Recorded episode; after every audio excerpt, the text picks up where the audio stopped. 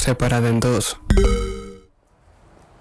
A finales de los 80, Melissa había descubierto su gusto por la lectura, especialmente aquellas que tratasen de crímenes reales y asesinos seriales.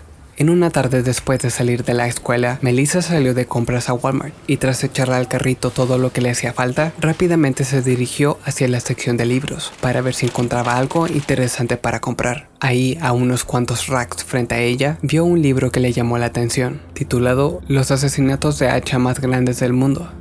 Mientras hojeaba el libro, Melissa escuchó una voz interna ininteligible entonces, la mujer tan solo sintió como su cuerpo se deslizaba hacia la izquierda y el libro que segundos antes hojeaba no se encontraba más en sus manos. Perpleja, Melissa de pronto notó a alguien más de pie a su derecha. Al ver la silueta de reojo, Melissa se sintió un poco incómoda, ya que en su opinión sentía que estaban demasiado cerca una de la otra. Por lo incómodo de la situación, Melissa se rehusaba a voltear directamente hacia la persona a su lado, pero la curiosidad le ganó y lentamente logró fijar la mirada hacia las manos de la persona. En un momento de asombro, Melissa notó que las manos de la persona a su lado eran idénticas a las suyas.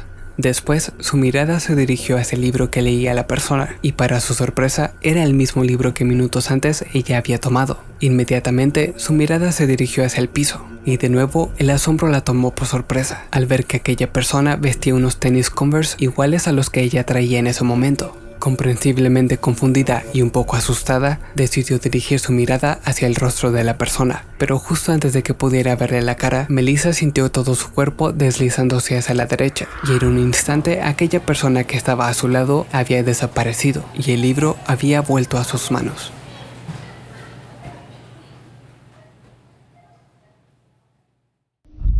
Gracias por acompañarme. Mi nombre es Sam y esto fue...